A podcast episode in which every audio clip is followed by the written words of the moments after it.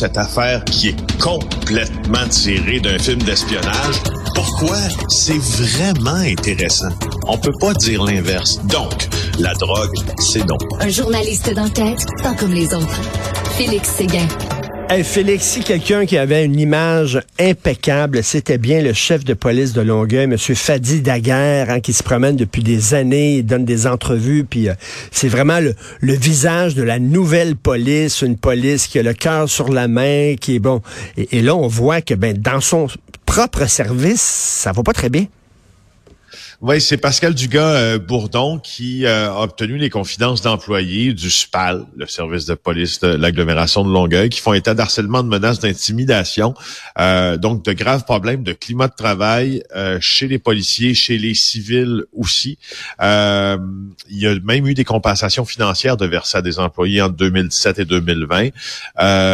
pour plusieurs, c'est en échange, dit-on, de leur silence. Pour ce qui est de la version du chef de police, c'est pas si certain que c'est en échange euh, du silence. En fait, ce qu'il dit, lui, c'est qu'il a agi dès qu'il est arrivé, il a été mis au courant euh, qu'il y avait un climat pourri et toxique dans un département en particulier.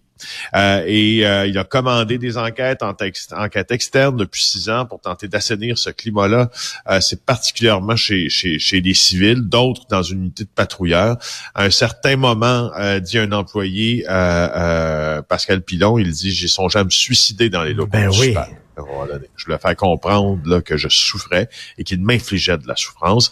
Euh, alors oui, tu as raison euh, que c'est aux, aux antipodes euh, de l'image que projette Fadi Daguerre. Pour ceux qui ne connaissent pas Fadi Daguerre, c'est un ancien policier de la ville de Montréal, un ancien officier qui a toujours été extrêmement impliqué. C'est un, c'est un, un, Libano-Canadien, Fadi Daguerre, qui a toujours été extrêmement impliqué dans le milieu communautaire mmh, mmh. et, et qui et, donnons-lui là, qui est le seul, le premier, pas le seul maintenant, mais en tout cas le premier qui a eu euh, l'audace et le courage de proposer une nouvelle façon de policer un territoire, de faire de la police.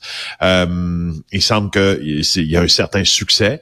Il semble qu'il accorde, pas il semble, il accorde des entrevues pour crier haut les hauts et fort sur les toits qu'il faut que la manière de faire de la police change. Donc, c'est un acteur de changement, en fait, de la guerre, et c'en est un important. Maintenant, est-ce qu'il a été euh, laxiste dans son approche à Longueuil?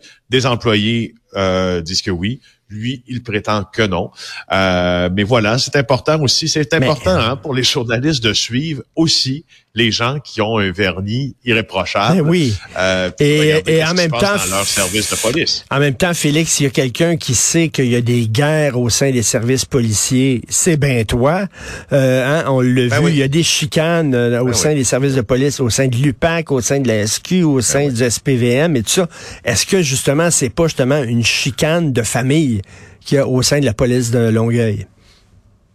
Ben, dans ce cas-là, il y avait un, ce qu'on appelle un diagnostic là, euh, organisationnel très précis sur une mm. unité où le climat était vraiment pourri. Là.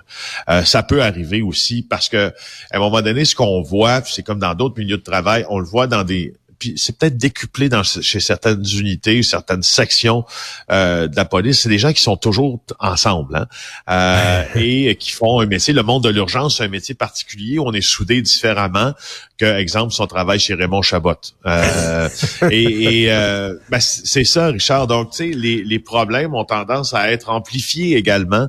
Euh, puis, puis, est-ce que c'est ce qui s'est passé là? Est-ce que ça vient d'une guerre? de clans, tout ça. Honnêtement, dans ce cas-là, moi, j'ai, j'ai pas cette information-là. Je le sais pas. Ce, qui euh, entache peut-être un peu le vernis euh, de M. Daguerre, comme tu disais, c'est qu'il y a quelqu'un qui dit, ben, on, on, s'est plaint à M. Daguerre. Il savait que ça allait mal, puis il n'a rien fait.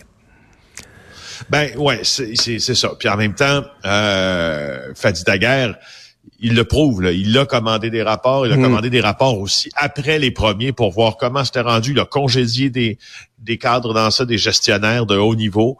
Euh, il y en a qui n'ont pas été congédiés. Tu sais, faudrait pas, faudrait pas tout enlever. Non, c'est ça. Faudrait, faudrait pas non plus faire son procès. C'est ça. C'est ça. Toujours des situations hyper complexes. Euh, les histoires de climat toxique en milieu de travail. Oui, mais il y, en a de plus en plus des histoires comme ça. Hein. C'est comme euh, il y a MeToo, euh, que sorti le scandale des agressions, ben, du harcèlement, de l'intimidation sexuelle dans les milieux de travail, puis il y a aussi les climats toxiques. Euh, il y en a beaucoup, donc euh, on va suivre bien sûr ça de près. Qu'on voit la liberté, de la, liberté, liberté, donc les poursuites à venir. oui, oui, oui. écoute, il y a un avocat maître Paul Champ qui a déposé une demande de recours collectif. Donc, on va voir si c'est autorisé. Les critères sont assez sérieux, sont assez euh, euh, stricts à rencontrer pour pouvoir déposer un recours collectif. Donc, euh, contre les camionneurs, si cette demande est acceptée, c'est 400 camionneurs, des dizaines de milliers de personnes qui ont fait des dons, tu sais, sur les GoFundMe, sur les Give, Send, Go, là, des dons qui avaient été saisis d'ailleurs sur Go, qui avaient été finalement retournés aux participants sur le GoFundMe parce que c'était pour une cause un peu particulière, n'est-ce pas? Euh, alors, euh, on pourrait peut-être avoir euh, gain de cause. ça serait 24 000 citoyens d'Ottawa qui ont été indisposés par l'occupation du centre-ville qui pourraient être dans ça les plaignants, puis ceux qui gagneraient un peu d'argent si tout ça se règle. Mais je te parle de ça parce que je te parle de l'enquête sur l'application de la loi, sur les mesures d'urgence.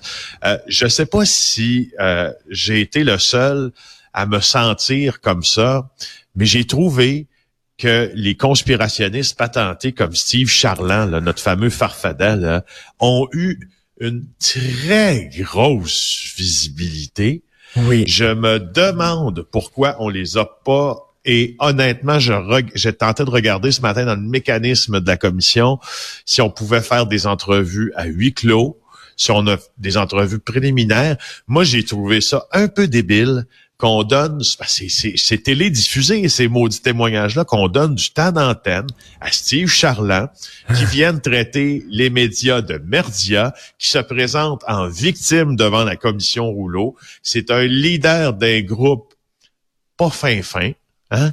Euh, en même temps, Félix, dans mes d'eau, dans mes don't, hein, si tu fais un truc à huit clos, tu lui permets pas de s'exprimer librement, ben t'apportes de l'eau à son moulin parce qu'il va dire regardez, regardez, ils veulent pas que je dise ce que je sais.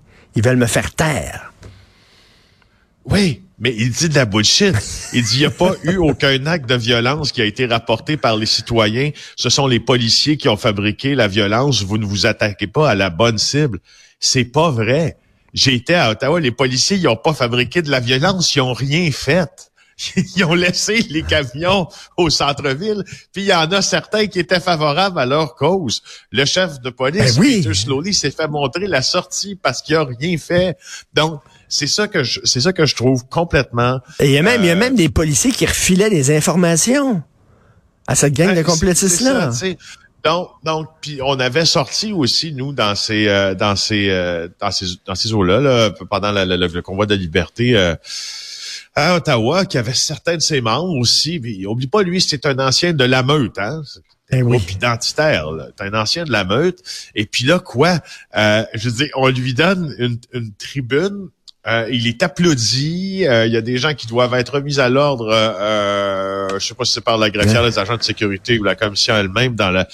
Non, la, la, la, question. Je pensais qu'on était passé ça, moi, de leur donner. la question se pose effectivement. Hier, on a appris là que on connaissait les empreintes digitales, mais tu nous as parlé de la femme des dunes aux États-Unis et tu parlais d'empreintes génitales. c'est important de faire des erratums. Hein?